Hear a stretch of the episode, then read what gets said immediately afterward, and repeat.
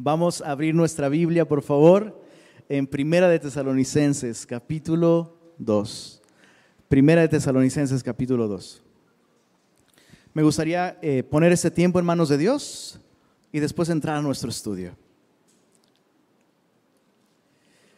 Padre Bello, gracias por tu palabra. Gracias por regalarnos tu revelación, tu plan, tu voluntad, tu consejo deseamos el día de hoy recibir tu palabra con un corazón dispuesto, no solo a aprender, sino a aplicar. Señor, porque al final esta carta no se trata de los tesalonicenses, no se trata de Pablo, realmente al final todo esto se trata de ti. Muéstranos tu corazón, muéstranos tu consejo para nosotros en un día como este, Señor. Y pedimos esto en el nombre de Jesús. Amén. Completa la frase. Cuerpo sano mente sana, ¿verdad? O, era al revés, ¿cómo era? Ya lo volteé, ¿verdad? ¿Era mente sana? Sí, ¿verdad? Mente sana, cuerpo sano. Pues es bastante cierto, ¿verdad? Y esto es eh, igualmente válido, no solo en, eh, nuestro cuerpo, sino en, en nuestra iglesia, en la iglesia. La semana pasada vimos una iglesia sana, ¿recuerdas? En el capítulo 1. Estudiamos las características que podemos identificar en esta iglesia que la hacen una iglesia saludable. Pero una iglesia sana, así como cuerpo sano, hay una mente sana detrás, una iglesia sana tiene un ministerio sano detrás. En, el capítulo 1 vimos la salud de la iglesia y de alguna manera vimos a Pablo como evangelista, como el evangelista que les llevó el evangelio y que puede dar testimonio de eso. Pablo dio testimonio de eso. El evangelio llegó a ustedes no solo en palabras, sino en poder. Pero en el capítulo 2 vemos a Pablo como el pastor. Vemos este aspecto de su responsabilidad en cuidar de este grupo de creyentes, cuidar de la iglesia. Y antes de que te pongas en modo de eh, bajo consumo de energía, ¿no? Ah, bueno, ya Lenin dijo que esto es un modelo de ministerio, ¿no? Bueno, yo no soy llamado al ministerio. Es importante eh, considerar un par de cosas. La primera pregunta que yo quiero contestar y con la que te quiero animar a poner atención a lo que Dios nos quiere decir hoy. ¿Por qué Pablo se tomaría el tiempo para validar su ministerio? Para, eh, perdóname la expresión, pero es que parece que Pablo se está echando de guayabazos. ¿Se entiende? Se está echando flores a sí mismo. Pablo le recuerda a los tesalonicenses, ustedes saben cómo nos conducimos, ustedes saben cuáles fueron nuestras motivaciones, ustedes son testigos de nuestra conducta. ¿Por qué Pablo haría eso? Bueno, en primer lugar, por la manera en la que Pablo abandonó Tesalónica. ¿Recuerdas? Pablo tuvo que salir de Tesalónica de un modo abrupto, de un modo así, eh, pues eso, inesperado, a causa de la persecución. Y Pablo quiere dejarles claro a los tesalonicenses, hey, nos tuvimos que ir por el peligro inminente, pero no interpreten nuestra partida repentina como una falta de interés. Ustedes nos importan, ustedes saben que los amamos, que están en nuestro corazón y no pagan renta, como dirían por ahí. Pablo quiere dejar claro esto. Hey, recuerden nuestra conducta. Nuestra conducta hace evidente que nuestro interés por ustedes es sincero. En segundo lugar, había un grupo de judaizantes que comenzó el alboroto en Tesalónica, ¿recuerdas? En Hechos capítulo 17, puedes leerlo en tu casa. Un grupo de judíos alborotaron a la ciudad, alborotaron a, las autoridades eh, a través de usar a unos hombres ociosos, pero ellos no se quedaron ahí. La persecución de los judíos de Tesalónica no paró cuando Pablo se fue. De hecho, siguieron a Pablo a otras ciudades y repitieron el mismo patrón. Más adelante descubriremos en el libro de los Hechos que de hecho eh, lo que hacían era llegar a una ciudad y difamar a Pablo como apóstol, cuestionando sus motivaciones, cuestionando su metodología de ministerio. Entonces Pablo lo que quiere de alguna manera es defender su ministerio. Y digo de alguna manera porque para sorpresa de todos, los tesalonicenses no hicieron oído a las difamaciones de los judíos en contra de Pablo. Eso es algo muy bello. Otra vez, esta iglesia es una iglesia ejemplar. Ahí en el capítulo 3 de Primera de Tesalonicenses, en el verso 6, Pablo dice esto, pero cuando Timoteo volvió de vosotros a nosotros y nos dio buenas noticias de vuestra fe y amor, y que siempre nos recordáis con cariño, deseando vernos, como también nosotros a vosotros, por ello, hermanos, en medio de toda nuestra necesidad y aflicción, fuimos consolados de vosotros por medio de vuestra fe. Entonces Pablo escucha este reporte, no, los tesalonicenses están bien firmes en el Señor y te aprecian, recuerdan tu enseñanza, anhelan verte de nuevo. ¿Cuánto aliento le trajo esto al apóstol? Entonces, bueno, esas son las razones por las que Pablo quiere explicarle su ministerio a la iglesia en Tesalónica. Pero ¿por qué este capítulo debe ser importante para nosotros, la iglesia en Monterrey? ¿Por qué? Bueno, hay dos razones muy importantes. La primera, necesitamos aprender a discernir más que nunca entre un ministerio genuino o sano y un ministerio que no lo es. Más que nunca hay una enorme cantidad de opciones y tú y yo debemos tener cuidado con aquellos ministerios a los que les permitimos influenciar nuestra vida cristiana. No solo porque lo encuentras en una librería cristiana ya, ah, mira, padrísimo. No solo porque el nombre de la iglesia eh, suena muy cristiano. Voy a poner un ejemplo. La luz del mundo, qué precioso nombre para una iglesia. Qué terrible precedente y testimonio han dado. Es una falsa iglesia, no es una iglesia del Señor. Entonces, más que nunca tenemos que aprender a discernir entre ministerios genuinos y falsos o apócrifos. Segunda razón por la que este capítulo es importante para Semilla Monterrey. Necesitamos aprender a valorar la importancia del ministerio de la iglesia local. Lo voy a repetir. Necesitamos aprender a valorar la importancia del ministerio de la iglesia local. Quiero que observes conmigo en el capítulo 5 de Primera de Tesalonicenses, en el verso 12. Chécate esto. Cuando hablo de el ministerio de la iglesia local, no me refiero al local de la iglesia. me refiero a ese grupo de creyentes que juntos constituyen una familia en la fe y caminan juntos descubriendo la voluntad del Señor para sus vidas. En este caso, Semilla Monterrey. Ahora déjame leer el verso 12. Chécate esto os rogamos, hermanos. ¿Puedes imaginar a Pablo diciendo esto? ¿Qué actitud usarías tú para rogarle a alguien algo? Te lo ruego, ¿no? Es como cuando yo con mi esposa, te ruego que no le eches azúcar a este café, por favor. O sea, un ruego es algo, ¿sabes? Que brota desde lo más profundo del corazón. Te ruego, hermano, te ruego, semilla Monterrey Verso 12, que reconozcas a los que trabajan entre ustedes y os presiden en el Señor y os amonestan y que los tengáis en mucha estima y amor por causa de su obra. Básicamente eso es lo que Pablo está haciendo en el capítulo 2 de Tesalonicenses. Recordarles cómo reconocer a los que trabajan y presiden. Voy a decir algo que tal vez no se escucha muy a menudo en, una reunión de iglesia. Pero no porque alguien venga a Semilla Monterrey significa que esa persona es sana en la fe.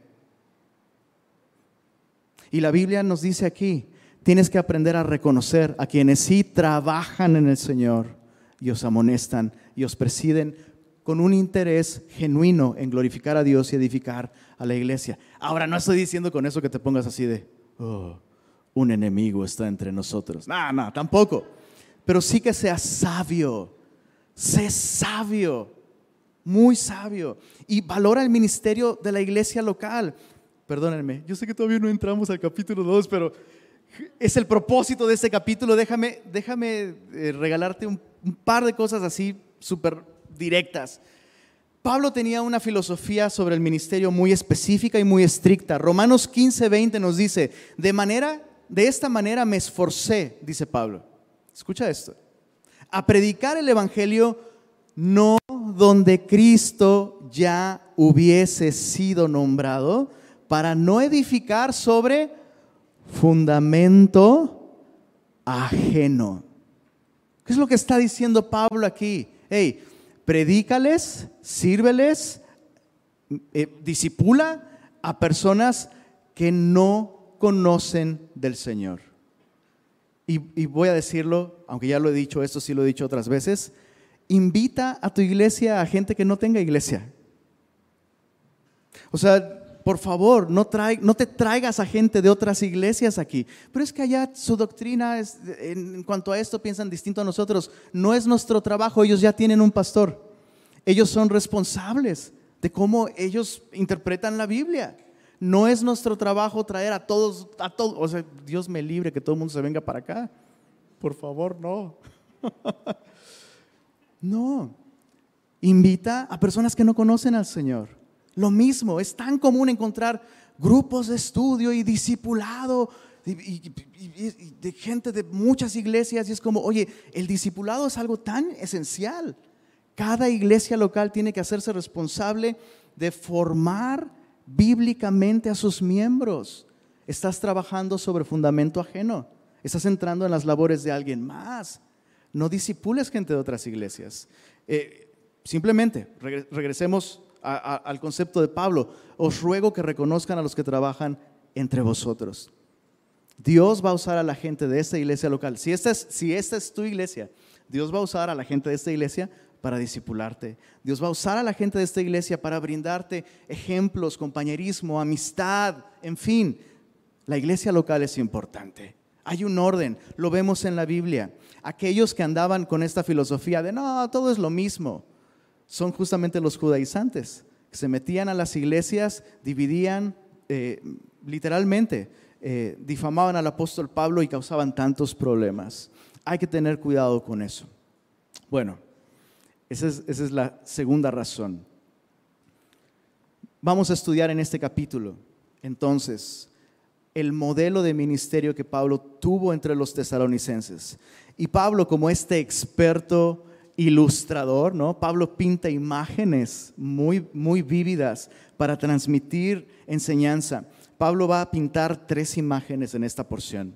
La imagen de un mayordomo fiel en los versos 1 al 6, la imagen de una nodriza cuidadosa en los versos 7 al 8 y la imagen de un padre diligente en los versos 9 al 12. Lo voy a repetir, mayordomo fiel, versos 1 al 6, nodriza cuidadosa, versos 7 al 8, padre diligente, versos 9 al 12. Veamos la primera imagen.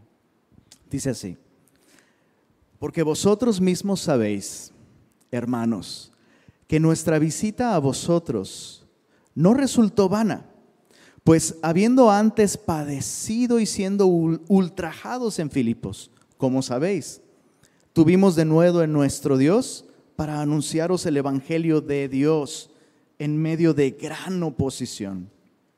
Porque nuestra exhortación no procedió de error, ni de impureza, ni fue por engaño, sino que según fuimos aprobados por Dios, para que se nos confiase el Evangelio. Subraya eso en tu Biblia.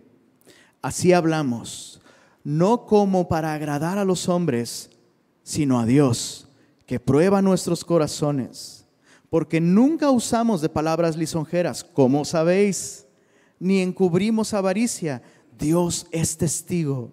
Ni buscamos gloria de los hombres, ni de vosotros, ni de otros, aunque podíamos seros carga, esto es económicamente hablando, como apóstoles de Cristo.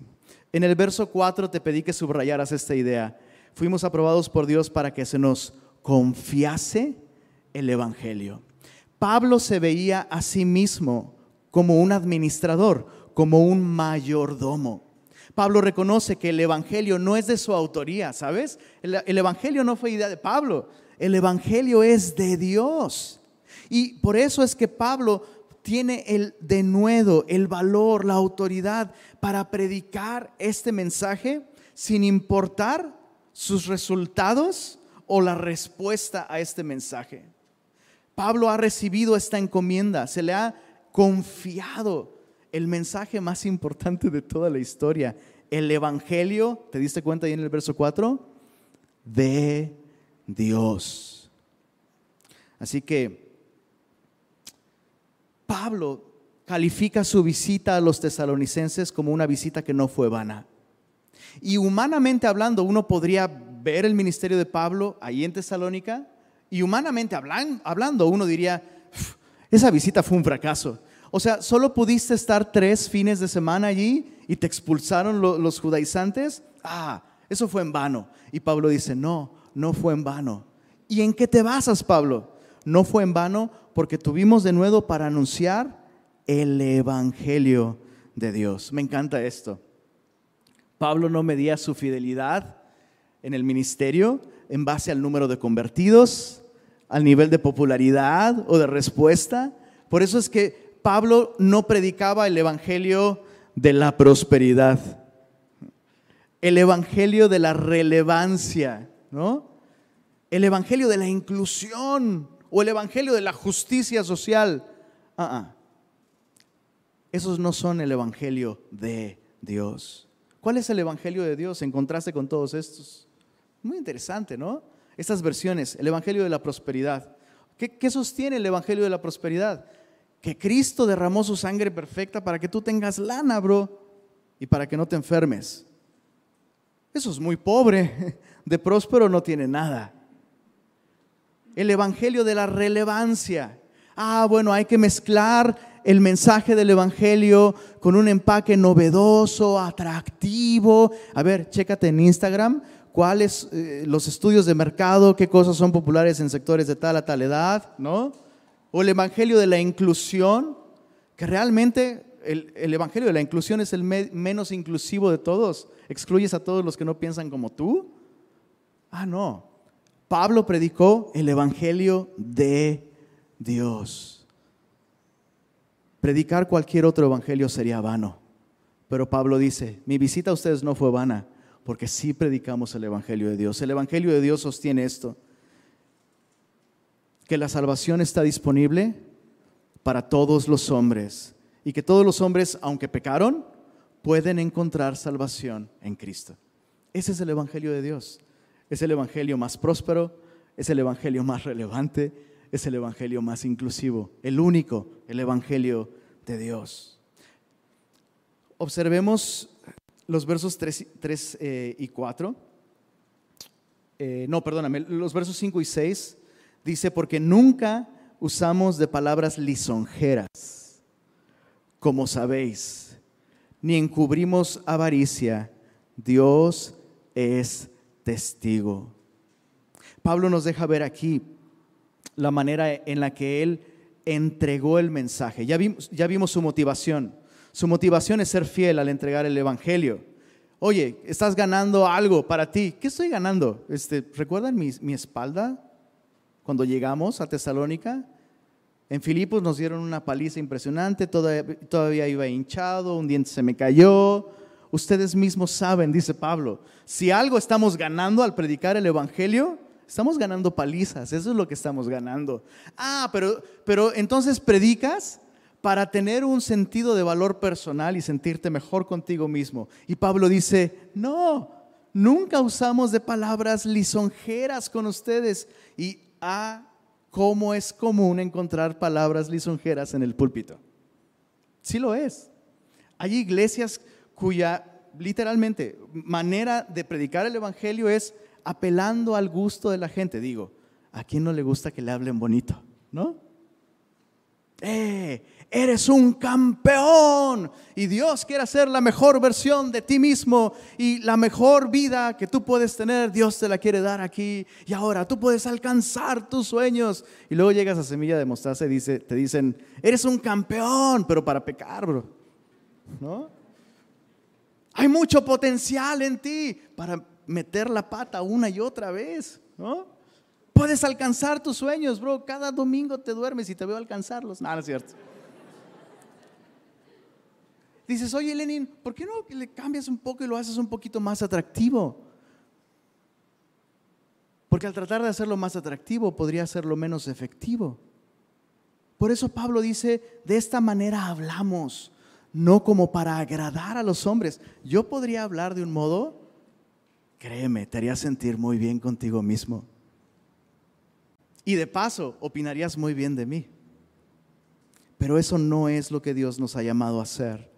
Un ministro genuino, un mayordomo fiel del Evangelio, habla no como para agradar, escucha esto, qué interesante, no como para agradar a los hombres, sino a Dios. Entonces, cuando alguien predica el Evangelio, tiene que tener en mente esto. La pregunta correcta no es, ¿le va a gustar a la gente? Porque si te haces esa pregunta, pues ya empezamos a arrancar algunas páginas de la Biblia, bro. ¿No? No nos va a gustar. La pregunta correcta es, ¿le va a agradar a Dios? Ahora, déjame hacer un par de aclaraciones, un par de aclaraciones. Un ministro fiel del, Evangelio no tiene como meta ser ofensivo. O sea, Pablo no está diciendo, soy un buen ministro del Evangelio porque hablo de un modo bien ofensivo para todos. Nah, eso no es ser fiel ministro del Evangelio, eso es ser insensible, imprudente o poco sabio, por, por decirlo menos, ¿no? La meta de un ministro no es ser ofensivo. La meta de un ministro no es disgustar a las personas con su mensaje. La meta de un ministro fiel del Evangelio es comunicar el Evangelio fielmente de modo que Dios pueda decir, amén. Así es, exactamente como lo está diciendo. Y entonces nuestro enfoque está en eso, en la salud del mensaje que estamos anunciando como iglesia. No significa que no, estemos interesados en que alguien se sienta, no sé, em, animado a volver, por ejemplo. Algunas veces me han presentado algunos de ustedes a algún acompañante, oh, invité a mi compañero de trabajo, y, yo mismo he estado así, se me regresan las palabras porque estoy a punto de decir, ay, ¿te gustó? Y luego digo, no, no, no preguntes eso. Capaz que no te va a gustar su respuesta. Pero la cambio por, bueno, espero que te haya, eh, te haya sentido cómodo aquí con nosotros. Ojalá nos visites de nuevo.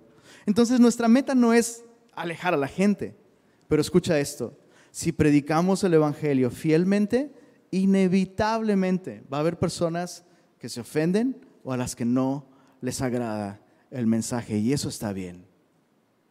Pablo se veía como un ministerio, ministro fiel. Mi única tarea es transmitir ese mensaje de un modo fidedigno, sin alterarlo. Mi meta no es conseguir likes, dice en el verso, verso 6, ni buscamos gloria de los hombres, ni de vosotros, ni de otros. Pero hay algo importante antes de dejar este punto, perdónenme, antes de dejar este, esta primera ilustración de un ministro fiel. Pablo dice algo bien interesante eh, en el versículo 6, no, perdón, en el versículo 5 dice, ni encubrimos avaricia. Dios es testigo. Pablo es cuidadoso como ministro del Evangelio, no solo con el mensaje y con sus métodos al transmitir el mensaje, sino también con los recursos financieros que le son encomendados. Y esto es algo, es un tema sensible, ¿estás de acuerdo? Las finanzas son un punto importante en la salud de un ministerio. Son importantes. Y un par de declaraciones sería buena tomarlas en consideración. La primera es que no está mal que un ministro reciba apoyo financiero. Déjame leer Primera de Corintios, capítulo 9, en el verso, en el verso 14. Primera de Corintios 9:14 dice así, así también ordenó el Señor a los que anuncian el Evangelio. ¿Qué dice ahí? Que vivan del Evangelio. Entonces Jesús enseñó esto, el obrero es digno de su salario, ¿no? Y Jesús dijo, ordenó esto, que los que anuncian el Evangelio vivan del Evangelio. Pero es muy distinto, escucha esto, es muy distinto hacer negocio del Evangelio que vivir del Evangelio. ¿No?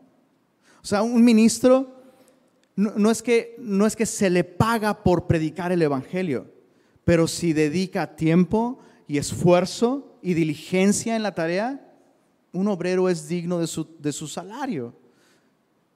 Pero eso es muy distinto entonces a las personas que ven en el ministerio una forma de ganarse la vida.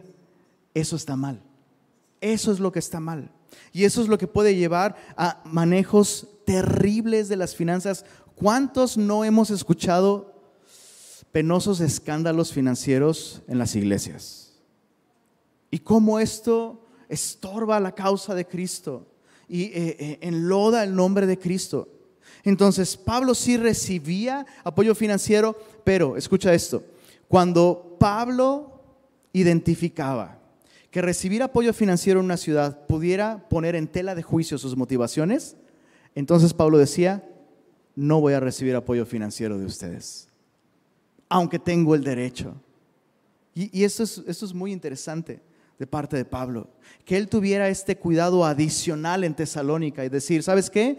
En esta ciudad creo que no es buena idea recibir apoyo financiero por parte de la iglesia, además de que era una obra que iba comenzando apenas, ¿no? No sería prudente, no sería sabio. Y hacerlo así, mira qué interesante, le permitió tener la autoridad moral para decir, hey, ustedes saben que no fuimos a predicarles buscando su dinero. Qué hermoso. Ahora, había momentos en los que Pablo sí pedía apoyo financiero a las iglesias, como en el caso de la ofrenda que Pablo levantó para los santos en Jerusalén. Y Pablo pidió esta ofrenda no para sí mismo, sino para otros. La manera en la que Pablo manejaba las finanzas es muy interesante. En, en 2 de Corintios, capítulo 8, acompáñame ahí, por favor. Perdónenme que me detenga tanto en este punto, pero ya que Pablo está mencionando este asunto de las finanzas y de que él puede decir no encubrimos avaricia, Creo que es importante meditar en un par de cosas al respecto. Cuando Pablo manejaba recursos de la iglesia, Pablo no lo hacía solo. Pablo designaba un equipo de administración para mantener transparencia en todo el proceso. Algo interesante es que, por ejemplo, ¿sabías que Jesús recibía apoyo financiero de personas? Eso está en los evangelios, ahí está. Lee los cuatro y luego me, dices. Pero ahí está claro, él recibía apoyo financiero de otras personas, de mujeres piadosas incluso. Pero ni él administraba los recursos de manera personal. Tenía ciertos discípulos que se encargaban de hacer compras y tenía un equipo de, administración que incluía un tesorero. El tesorero es Judas, esa es otra historia, ¿no? Pero ¿no te parece sorprendente eso? Ni Jesús dijo, a ver, pásenme la bolsa y yo me encargo. Uh Equipo de administración. Y en 2 de Corintios capítulo 8 vemos esto. En los versos eh, en el verso 18 dice así: "Y enviamos juntamente con él, esto es con Tito, al hermano cuya alabanza en el evangelio se oye por todas las iglesias." Está hablando de este grupo de personas a las que está enviando junto con Tito para recoger esta ofrenda y administrarla. Verso 9, y no solo esto, sino que también fue designado por las iglesias como compañero de nuestra peregrinación para llevar este donativo, que es administrado, no dice por mí, sino por nosotros, para gloria del Señor mismo y para demostrar vuestra buena voluntad. Verso 20 es fantástico, evitando que nadie nos censure en cuanto a esta ofrenda abundante que administramos. O sea, Pablo está diciendo, bro, se juntó un barote con esta ofrenda. Es una ofrenda súper abundante. Queremos hacer las cosas de modo que evitemos que ninguna persona nos censure o ponga en tela de juicio nuestra integridad. Dice el verso 21, ¿cómo lo hacía Pablo? Procurando hacer las cosas honradamente, no solo delante del Señor, sino también delante de los hombres. Qué hermoso ejemplo del ministerio de Pablo. O sea, Pablo no solo procura hacer las cosas honradamente delante de Dios, sino dice Pablo, no, no, no, que los hombres también puedan decir, no hay nada oscuro ahí. Y no estás para saberlo, ni yo para contarlo. No, sí estás para saberlo porque te congregas aquí. yo no me llevo los diezmos de la iglesia, bro, a mi casa. No creas que yo vivo de tus diezmos. Pues dice, ah, por eso predica como predica, ¿no? Cambiémoslo y háblanos bonito, por favor. Yo no vivo de los diezmos, bro.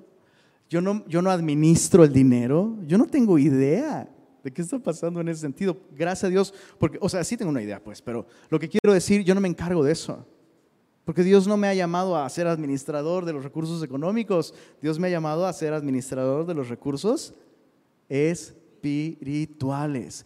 Y en Semilla de Mostaza tenemos un equipo de administración, no es una persona, es un equipo que hace todo absolutamente transparente. Por eso es que como iglesia, ¿sabes? Eh, eh, eh, me llamaba la atención que de pronto compramos cosas para el funcionamiento de la iglesia o simplemente la renta de local y descubrimos que la gente se saca de onda de que la iglesia requiera una factura. ¿No? Oye, pues ¿qué pues es para la iglesia, no? Yo, pues, pues por eso. Justo por eso queremos mantener finanzas sanas, que no, que, no se pueda poner ningún obstáculo al ministerio que Dios nos ha encomendado para predicar el Evangelio. Y este...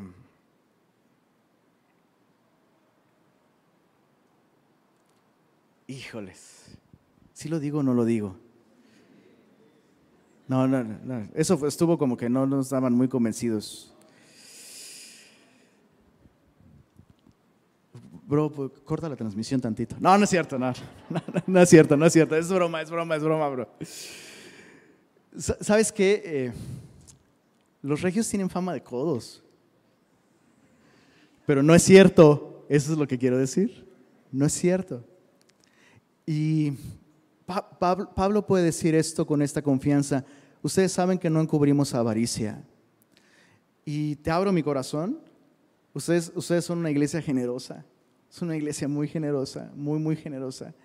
Y a veces hasta me siento mal de decir las cosas que me gustan porque me vuelvo víctima de su generosidad abundante y cariñosa. O sea, tengo más café del que puedo beber en los próximos tres años, yo creo.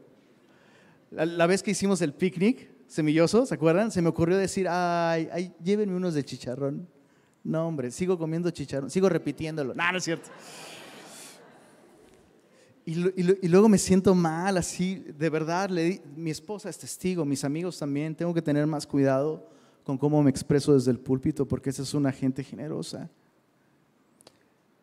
Y me parte el corazón pensar, pensar en, que, se pudiera malinterpretar la manera en la que yo me conduzco, ¿no? Que tal vez el pastor está buscando un beneficio personal de esto. Eh, ¿Sabes? Me da pena pedirles favores. Hijo, mano. Por ahí he pedido favores dos o tres veces, he pedido alguna camioneta prestada y nunca ha sido para propósitos personales, sino para servir a la iglesia. Nunca para mí. He cometido errores, ¿eh? He cometido algunos errores de los que me arrepiento.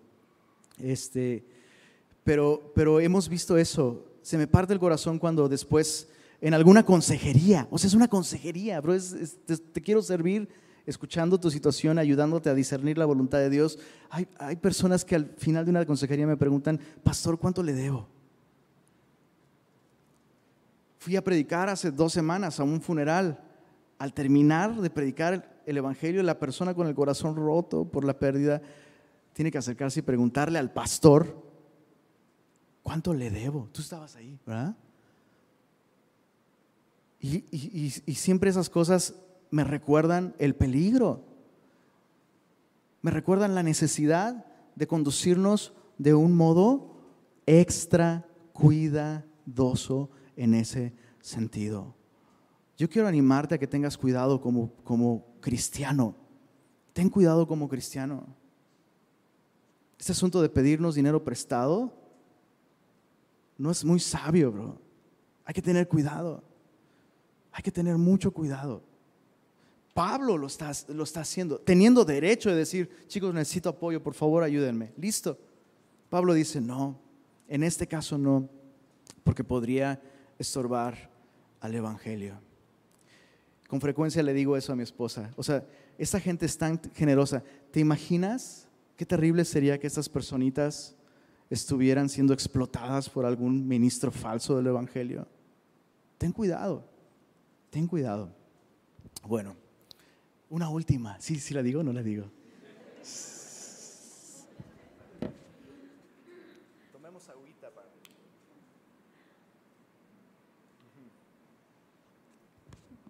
También, también he sido, he sido blanco, no víctima, porque es, ahí sí no caigo, bro. pero sí he sido blanco de eh, intentos de falsa generosidad. No, no han faltado las personas que llegan con el sobre, pastor, o con el fajito de billetes. ¿no? Tenga para que, ¿no? Y, siempre mi respuesta es, perdóname, pero no puedo recibir esa ofrenda. ¿Quieres, quieres eh, participar en el ministerio? Ahí está el ofrendero, ¿no? Ahí está. Y ha habido personas que sus ojitos así como, ah, no. no, no, las ofrendas no son para mí, por favor, allá. Y ha habido personas, chécate qué interesante, que se ofenden y se van. Y digo, ah, claro. Pues sí, ¿por qué se ofendió? Pues este no lo puedo comprar. Pues no, porque este ya fue comprado y no fue comprado ni con euros ni con dólares, fue comprado con la sangre de Cristo. Ahora, no estoy diciendo que no haya otras cosas con las que lucho, ¿eh? Sí tengo luchas, pero eh, el dinero, bro, puedes farolearme todo lo que quieras. Nel. Un café, eso es otra cosa, pero... O una carnita asada, ¿no? Bueno, basta. Este, esta es la sección más densa de esta porción. Terminemos viendo las últimas dos imágenes que Pablo pinta. Son mucho más sencillas y mucho más claras, menos complejas. Versos 7, versos 7 y 8 dice así, antes fuimos tiernos. Es un contraste, ¿no? No buscamos avaricia, no buscamos fans, no buscamos popularidad, no buscamos número de descargas, ¿no? Libros vendidos, no. Antes fuimos tiernos entre vosotros, subraya esto, como la nodriza, que cuida con ternura a sus propios hijos. Subraya eso también, subraya todo ya de una vez. Verso 8, tan grande es nuestro afecto por vosotros que hubiéramos querido entregaros no solo el Evangelio de Dios, sino también nuestras propias vidas, porque habéis llegado a sernos muy querido. Esta imagen que Pablo pinta aquí es la imagen de una nodriza. ¿Y si saben lo que es una nodriza? Es esta persona que eh, apoya a una mamá que no puede amamantar a sus hijos para amamantarlos, ¿no? Y Pablo está pintando una imagen que nos habla en dos frentes. Por un lado, una nodriza, pues no realmente no está amamantando a sus propios hijos. Pero Pablo dice esto: fuimos tiernos entre ustedes como una nodriza que sí está cuidando a sus propios hijos. Y Pablo está reconociendo estas dos cosas. Por un lado, ustedes no son nuestros hijos. O sea, se nos ha encomendado la tarea de cuidarlos, pero los hemos cuidado como si fueran nuestros propios hijos. Con esa ternura, con esa entrega, con ese amor sacrificial. Es como si Pablo estuviera reconociendo que con los tesalonicenses fue más allá de su deber pastoral, fue más allá de su responsabilidad de entregar el mensaje y fue más allá entregando de alguna manera su vida, su propia vida. No sé, eh, no sé cuántos sepan esto, probablemente hay algunos que no, pero hay, hay un, eh, hay un fenómeno muy interesante que se da con los bebés que están amamantando. Entre más leche toma el bebé, la mamá produce, pues más leche. Y entre menos leche produce el bebé, pues la mamá produce menos conforme va pasando el tiempo. Y de alguna manera Pablo les está diciendo esto, hey, la manera en la que fuimos tan tiernos con ustedes ¿no? y nos entregamos tan abundantemente con ustedes, no se debe tanto a nosotros, sino a ustedes. O sea, ustedes son el bebé que toma un chorro de leche y entonces pudimos amamantarlos mucho, cuidarles mucho, entregar mucho de nosotros a ustedes. Y esto, esto me enseña dos cosas muy importantes. La primera, cuando se sirve a Cristo y se predica el Evangelio, el primer afectado es el ministro, no a los que ministran.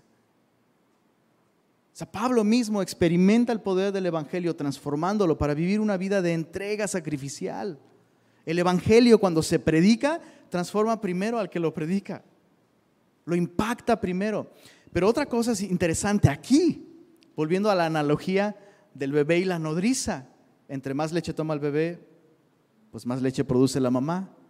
Entre más leche toma la iglesia, entre más dispuestos, más receptivos son un grupo de cristianos, el ministerio local es más abundante, más prolífico. más abundante.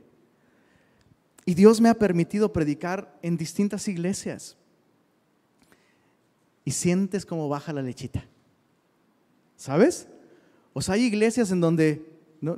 dijeran por ahí, el, el chamaco se prendió y ya no la soltó, ¿no? Y tú lo, tú lo experimentas como predicador. Tú lo experimentas como ministro, como pastor, como consejero.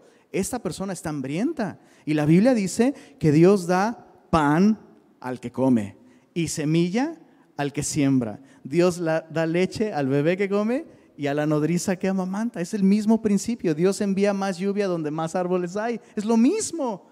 Entre más receptiva y diligente es una iglesia, el ministerio va a ser más abundante. Va a haber más nutrientes, va a haber más recursos espirituales. Pero también me ha tocado estar en iglesias donde así te preparas un super estudio y Dios te super bendice y dices, no manches, esto va a ser increíble. Y ahí apenas la gotita, ¿no? Dices, ¿qué pasó? Pues el que falló no es el mensaje y tampoco el predicador porque se preparó. Es la iglesia. La gente tiene una actitud poco receptiva, crítica, cínica, descuidada o cualquier otra de las cosas que se nos puedan ocurrir. Y solo vale la pena preguntar esto. O sea, perdón, si está claro este punto, a mí, a mí me sorprende muchísimo. ¿Qué tipo de ministerio quieres aquí? Va a depender, por supuesto, de que yo haga mi parte, pero tú tienes que hacer la tuya. Pablo no fue el mismo con los corintios y con los gálatas que con los tesalonicenses y los filipenses.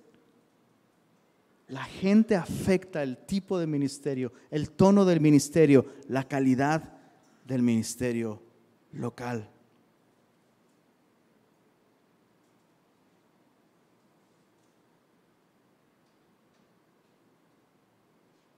Preguntas personales para nosotros en este punto. ¿Es, ¿Es, realmente posible comunicar el Evangelio sin entregar la vida propia? Porque cuando tú y yo entregamos el Evangelio, no es que estamos, perdón por la referencia, pero los tenemos aquí, bueno, los teníamos a los Herbalife aquí a un lado, ¿no? Tienes a la persona ahí ciertas horas al día, me siento magnífico, pregúnteme cómo, ¿no? Y si le compras o no le compras, lo escuchas o no lo escuchas, no pasa nada. Esa persona no está entregando su vida, está chambeando. Pero comunicar el Evangelio, vivir para entregar y transmitir este mensaje, requiere entregar la vida también. No puedes separar el mensaje del mensajero. Vivir entregando el Evangelio requiere entregar tu vida de alguna manera. ¿Sabes? La parte más fácil del ministerio pastoral, volviendo a este punto, es dar una enseñanza. O sea, pararse y hablar, honestamente cualquiera lo puede hacer. ¿No? Esa es la verdad. Cualquiera puede pararse y dar una conferencia. Pero el ministerio pastoral va más allá de pararse y dar una conferencia. Y espero que, espero que tú puedas ver también que amo esta iglesia. Y por eso es que me engancho, por eso es que me, me importa, me involucro, bro. Me involucro. Recuerdo una persona que luchaba con sus prioridades. Chale, perdón, ya es bien tarde. Recuerdo una persona que luchaba muchísimo con sus prioridades y siempre decía, quiero crecer y, quiero, y no quiero quedarme como un chabelo espiritual y no sé qué, y tengo hambre y tengo ganas y no sé qué, la, la, la, la. Pero nunca hacía absolutamente nada para ir en esa dirección. Y lo animaba, lloraba por él y le preguntaba y le decía. Y me acuerdo que la última vez ya, no, no, sé qué cara habré puesto, digo, de por sí no tengo una cara muy chula que digamos, ¿verdad? No sé qué cara habré, habré puesto que el cuate me ah, bueno, ya, ya, ya, porque tú te enojas, te enojas, ¿verdad? Y, de pronto dije, pues sí, me enojo. ¿Sabes qué? Sí, pues sí me importa, estás desperdiciando tu vida con prioridades que has comprobado que no son las de Dios. Ahora sí que, bro, deja la leche nido y bebe la Biblia, bro. Congrégate, disipúlate, aprende, memoriza los versículos. Te digo, no estoy enojado, ¿eh? Nomás. Me importa. Me importa. No soy aquí por el dinero, soy aquí. Es más, ni siquiera estoy aquí por ti. Estoy aquí por el Señor y el Señor quiere lo mejor para ti. Y yo también quiero lo mejor para ti espiritualmente. Bueno, suficiente. Suficiente, dice mi pastor. Versos 9 al 12. Última imagen, el Padre diligente, porque os acordáis, hermanos. ¿Ya te diste cuenta? Las repetidas ocasiones en las que Pablo dice, tú sabes esto, tú sabes esto, tú has atestiguado esto, tú te acuerdas, tú eres testigo. Dice, os acordáis, hermanos, de nuestro trabajo y fatiga. Como trabajando de noche y de día, para no ser gravosos a ninguno de vosotros, os predicamos el Evangelio de Dios. Vosotros sois testigos, y Dios también, de cuán santa, justa e irreprensiblemente nos comportamos con vosotros los creyentes. Así como también sabéis de qué modo, como el Padre a sus hijos, exhortábamos y consolábamos a cada uno de vosotros y os encargábamos que anduvieseis como es digno de Dios, que os llamó a su reino y gloria.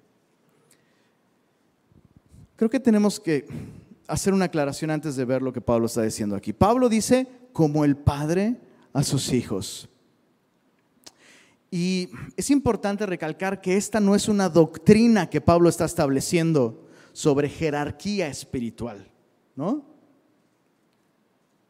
Jesús mismo dijo en Mateo capítulo 23, verso 9, y no llaméis Padre vuestro a nadie en la tierra porque uno es vuestro Padre, el que está en los cielos. Entonces Pablo no está estableciendo aquí una doctrina de jerarquías cristianas o doctrina de paternidad espiritual. ¿Has escuchado este término?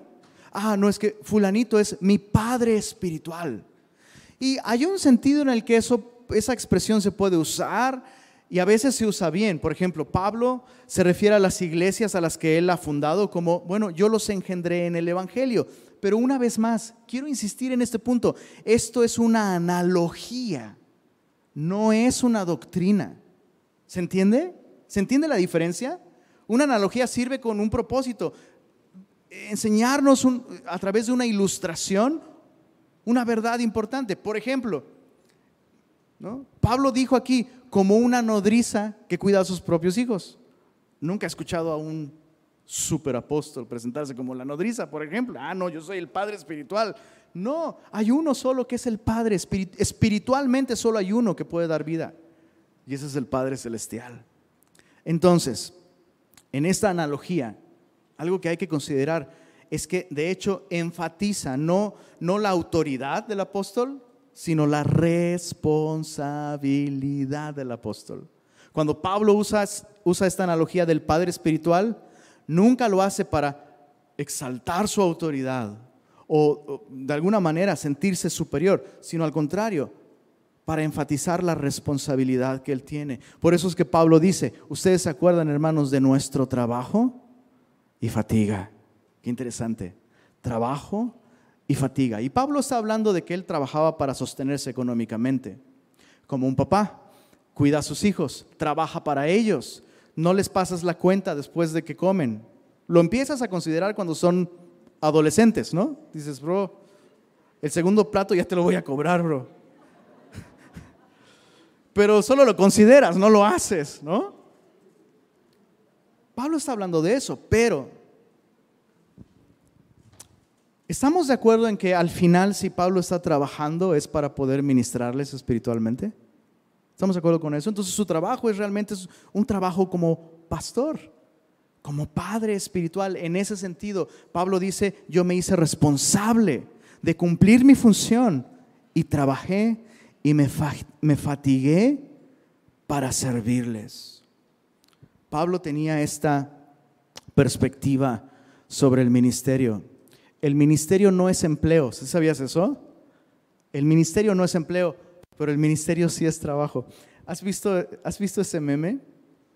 Está la imagen de un, de un viejito y dice, este, ser pastor no es estresante. Y así con canas y todo así. Y tiene su nombre, por, poner un ejemplo, Lenin, 22 años. El se ve así acabadísimo. Ayer me, decía alguien, oye, ¿qué onda? ¿Qué te está pasando? Ahora hasta pelo tienes, ¿no? Y me quedé pensando, es que cuando llegué, llegué rapado, ¿no? Pero la gente pensaba que yo era calvo. Entonces este, este brother me vio después de años y dice, te salió pelo. Y ya después me quedé pensando, pues el ministerio te saca canas, entonces, ¿cómo va a haber canas sin pelo, no? Ya estoy bien canoso, gracias a Dios. ¿Sabes que el, ministerio es trabajo? No es empleo, pero sí es trabajo. Y Pablo es un ejemplo de esto, una vez más. En 1 Corintios 15, Pablo dice lo siguiente, no vayas para allá, te lo leo. 1 Corintios 15, 10, pero por la gracia de Dios soy lo que soy y su gracia no ha sido en vano para conmigo. Antes bien, leamos esto en voz alta, he trabajado más que todos ellos, pero no yo, sino la gracia de Dios conmigo. Entonces, ser un siervo de Cristo, eh, específicamente en el ministerio, pero en términos generales, implica trabajar para la causa del reino, implica fatigarse. Y yo doy tantas gracias a Dios de que veo este ejemplo no solo en Pablo, lo voy a decir de nuevo, perdónenme, pero, perdónenme, pero admiro demasiado a mi pastor. Ya va a hablar Len. Que no toque el tema de Tasco y los cielos arrebolados y el tema de su pastor. Amo a mi pastor. Es la persona más trabajadora que conozco, literalmente.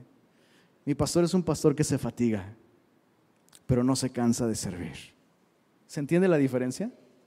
Es un hombre que se ocupa. Es un hombre que entrega toda su energía en una causa, predicar a Jesucristo. Y no creo que un pastor deba estar presumiendo, ¿no? Lo cansado de su ministerio. Y sé que me falta mucho para llegar al ejemplo de mi pastor, al ejemplo de Pablo y al ejemplo de Cristo. Pero me esfuerzo. Me esfuerzo para servirte, ¿sabes?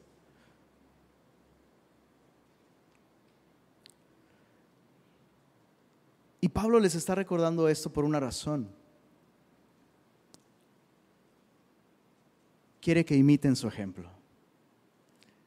Y yo quisiera pedirte como pastor que consideres esto, que imites mi ejemplo.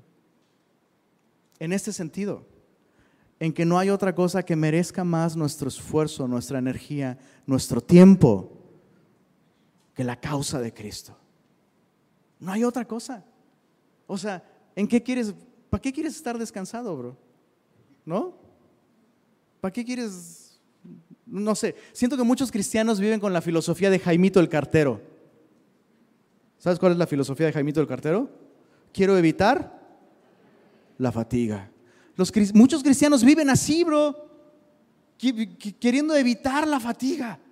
No es que está lejos, no es que es tarde, no es que ya fuimos dos veces, o sea, no podemos realmente servir a Cristo si no abrazamos esta filosofía. Pablo dice, su gracia no ha sido en vano para conmigo. ¿Por qué? Porque he trabajado más incluso. Compárame objetivamente con todos. He trabajado más. Pero no yo, sino la gracia de Dios en mí. Y entonces Pablo dice, ¿ustedes se acuerdan de esto? De cómo trabajamos y fatigábamos. Y dice el verso 12, y os encargábamos que anduvieseis como es digno de Dios. ¿Cómo es andar de un modo digno de Dios? Como Pablo lo ha ejemplificado con los tesalonicenses, entregando la vida por la causa de Cristo. Dice que anden como es digno de Dios, que os llamó a su reino y a su gloria. Qué hermoso ejemplo, ¿verdad? Qué inspirador, honestamente, qué desafiante, sin lugar a dudas. ¿Y qué tiene esto que ver conmigo que no soy pastor, dirás? Bueno, tres preguntas que nos pueden ayudar. Primera pregunta, ¿cuál es tu principal motivación en la vida? ¿Cuál es tu, tu gran motor? Tu más elevada meta en la vida? ¿Cuál es tu principal motivación? Ahora, como cristianos no sabemos las respuestas correctas. La gloria de Dios, ¿no? Pero para ver objetivamente esto y analizarnos, checa tus prioridades. Tus prioridades revelan que, al igual que Pablo, vives para ser aprobado por Dios. Porque eso es lo que Pablo quiere. Dice, hey, vivo y ministro y trabajo y me fatigo y, y me conduzco con cuidado todo esto no para agradar a los hombres, sino para agradar a Dios. Esa es mi máxima motivación, dice Pablo. Vivir para la aprobación de Dios, para agradar a Dios. Segunda pregunta. ¿Es tu conducta congruente con el Evangelio? Me encanta que Pablo no solo predicaba fielmente el Evangelio, como nadie, ¿verdad? Pero además Pablo modelaba el Evangelio como nadie. Y cuando se puso en tela de juicio la autenticidad de su mensaje, él podía validar su mensaje con su estilo de vida. Ahora, antes de que te sientas así, te claves la pluma en el pecho. No, ya no sirvo para nada, no puede ser. Seguimos fallando. ¿Cuántos dicen amén? Seguimos fallando, seguimos tropezando, seguimos regándola, seguimos tirando el vaso, tirando el balón. No somos perfectos, pero sí somos congruentes, sí podemos ser congruentes. Sin ser perfectos, podemos ser congruentes con el mensaje del Evangelio.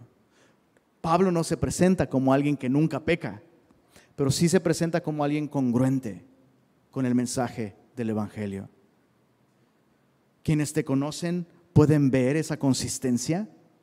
Si se examina la validez de tu mensaje con cómo estás viviendo, ¿habría una palomita ahí? Pablo anima a los tesalonicenses a eso. Ya te di el ejemplo de cómo. Ahora quiero que nos imites, quiero que caminen como es digno de Dios.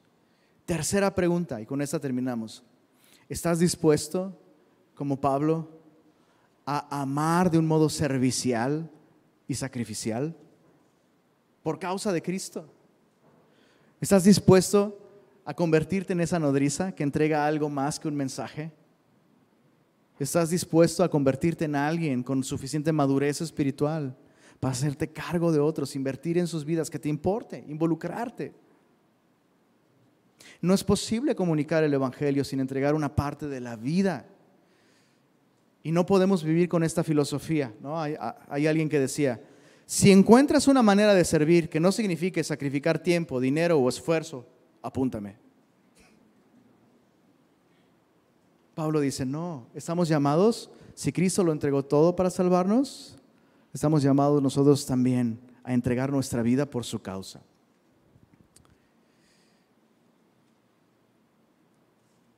Un ministerio sano que ejemplifica estas cosas va a tener como resultado una iglesia sana. Eh, último punto, yo sé que te dije tres preguntas. La, la última pregunta, ¿estás orando por tu pastor? y por Semilla Monterrey para que tengamos un ministerio así. Es importante. Necesitamos sus oraciones. Necesitamos sus oraciones. Padre Bello, gracias por tu palabra y por mostrarnos a través de ella tu plan para nuestra vida. Tú deseas que vivamos vidas dignas de ti, que nos has llamado a tu reino y a tu gloria. Señor, permítenos no solamente ser una iglesia sana, sino una iglesia que sirve de un modo congruente. Que no solo nuestro mensaje, sino nuestra conducta puedan ser intachables, Señor. Y ayúdanos a vivir para agradarte a ti. Señor, que nuestro más grande anhelo, que nuestra más grande ambición en la vida sea ser aprobados por ti. Gracias por habernos confiado el Evangelio, Señor. No es algo que tú le has confiado solamente a predicadores o pastores o misioneros. Es algo que le has confiado a tu iglesia. Permítenos vivir de un modo congruente, Señor. Ayúdanos. Y gracias por tu palabra el día de hoy. Amén.